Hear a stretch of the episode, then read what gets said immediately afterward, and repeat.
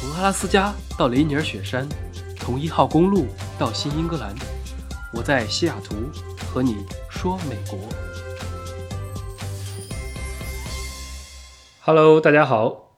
上期我们聊了在美国看病的问题，介绍了一下家庭医生和日常去医院的情况。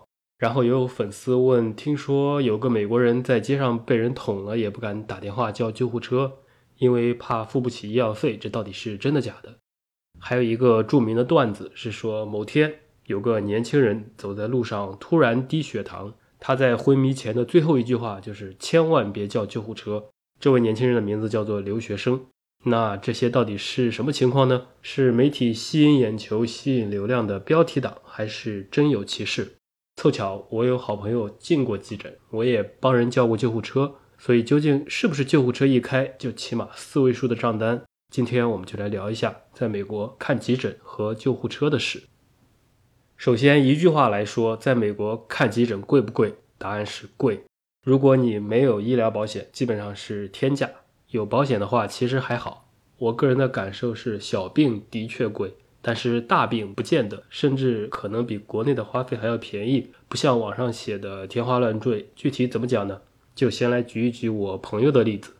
第一个，我的一个好朋友，江湖人称东南亚小王子。某天晚上，可能是那段时间一直睡不好或者焦虑，他突然半夜醒了，心跳很快，感觉喘不上气来，以为得了什么突发疾病，然后自己把自己吓得要死，然后给我发微信问我要不要叫救护车。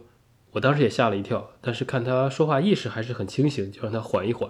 因为救护车一开，不管距离多近，基本上就是一千美元起步了。接着他起来后，感觉好像减轻了一点，最后就自己打车去了医院。因为是半夜两点多，医院就只有急诊可以去。据说他在出租车上还心里斗争了一下，因为觉得好像已经好了，就纠结到底要不要去。最后由于比较怕死，还是去检查了一下。然后医生一顿操作下来说啥事儿没有，八成是心理作用，然后就回家了。一个月后账单出来，一千多，一千七百美元，是不是贵得吓人？但是我这朋友保险还是比较好的，虽然是自己要付很多，但是他的保险有个年度自己出钱的最高限额。美国的医保一般都有这个东西，叫做自己掏腰包的最大额，他的是两千美元，也就是说两千以下自己付钱。超过两千的部分全部都是保险公司付，不管你得了什么大病，就算假设比如花了几十万，只要在保险范围内，自己也只需要付两千。这也是我为什么开头说大病反而不贵的原因。这是东南亚小王子深夜看急诊的故事。另一个朋友呢是个女生，她是怎么回事呢？是某天打了一个破伤风疫苗，因为每个人对疫苗的反应不太一样。可能这个疫苗劲儿有点大，然后她可能是过敏了，或者身体其他原因，反正就是晚上不舒服，发烧，然后觉得自己完全虚了，难受的不行，最后喊了救护车去了急诊。结果医生说他缺水，然后就输液做了一些其他检查，最后挂了四瓶，挂到了晚上十点回家。也是一个月后账单出来，救护车一千八，急诊费用三千。我说的都是美元哈，大家可以一比七来换算，相当于四千八乘以七等于三万多人民币，是不是很夸张？的确很贵。但是我这个朋友也是公司买的很好的保险，救护车大概报销了百分之八十，再加上自费的费用，最后自己付了五百刀的救护车费。急诊部分大头也是保险出，自己付了大概七百，所以还能接受。不过即便如此，大家听起来还是挺贵的，毕竟这种小事在国内医院可能就便宜太多了。说到这儿也是巧了，去年底我在国内的时候，人生第一次坐了救护车，不是我生病，是帮朋友叫的。当时也是第一次打幺二零，我还是很紧张的。起因是这个朋友也是心跳加速，不知道为什么我的朋友好像都喜欢心跳加速，他应该是怕自己得了急性的心肌炎或者什么神经问题。因为我们之前一起吃了饭，所以他就让我帮打了幺二零。然后接通了之后，幺二零那边就问了我地址啊，大概情况啊，很快十分钟左右，救护车就到了。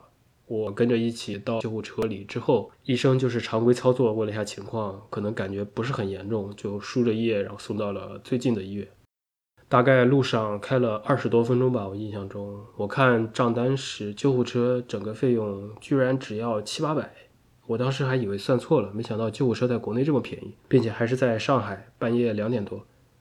所以我当时直接的感受就是是国内救护车太便宜了，甚至还产生了万一有紧急情况的时候堵车，是不是可以叫辆救护车来出门？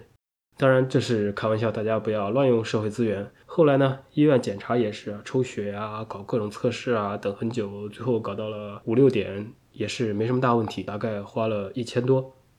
我不清楚国内的医保这种是怎么报销，但是即使不报，同样是救护车加简单输液，一个是一两千人民币，一个是报销后一千多美元，也就是七八千人民币。从绝对数字上来看，国内还是比美国便宜的多。这是我身边的故事，大家也可以算是有一个比较直观的了解。还好我这两个美国的朋友都不是什么大问题，也都有保险，所以费用还是 OK 的。不至于生病了不敢去医院。虽然我们平时都开玩笑说，如果晕倒了或者喝大了，千万不要叫救护车，不然有劲。但是很多美国人是没有保险的，或者说保险不太好，报销的项目少，那么他们的确可能不敢叫救护车，能不去医院就不去，不然很容易被账单吓到几个月的工资就没了。还有一些来旅游的朋友。有买意外险还好，如果没有的话，那医疗费用也是很吓人的。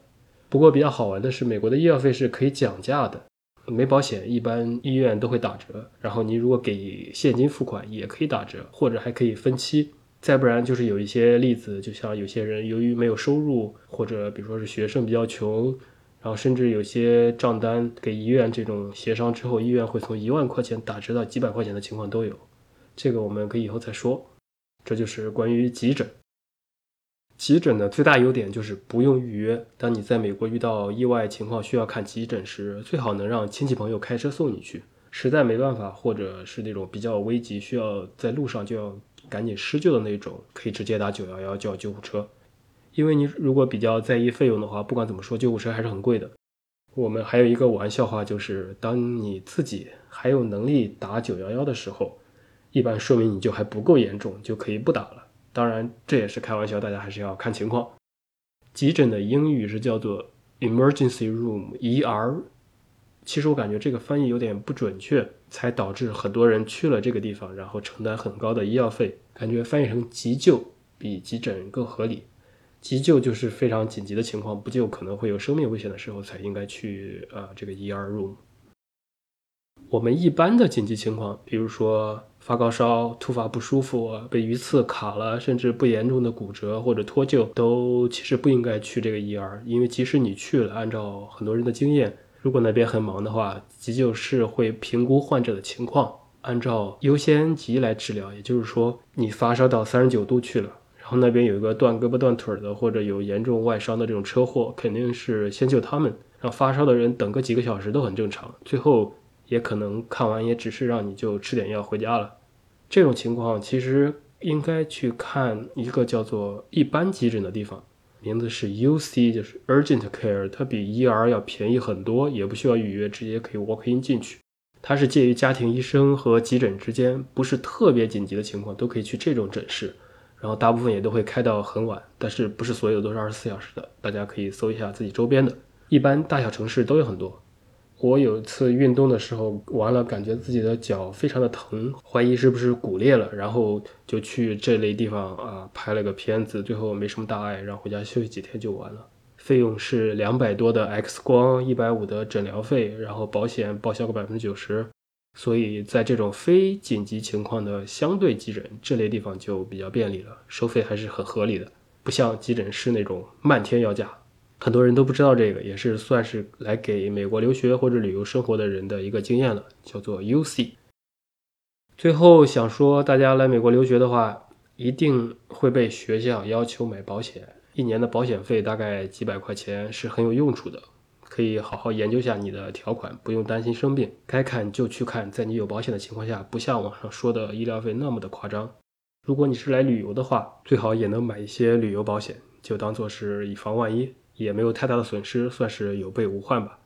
总结一下，总体上美国看急诊是比国内的贵的，但是由于保险的存在，也不像网上说的那么夸张，动不动几百万的账单。下期我可以分享一下我两年前在美国做手术时更详细的经历和账单明细，来供大家参考。好了，这就是本期的节目。有些听众留言问，想咨询一些事情，怎么联系我？能不能建个群之类？大家可以给我发私信，或者加我微信也可以。我还没有想好怎么建群，但是不管是什么形式，凡是我能回答的，都会尽量的分享给大家。感谢各位的收听，我们下期再见。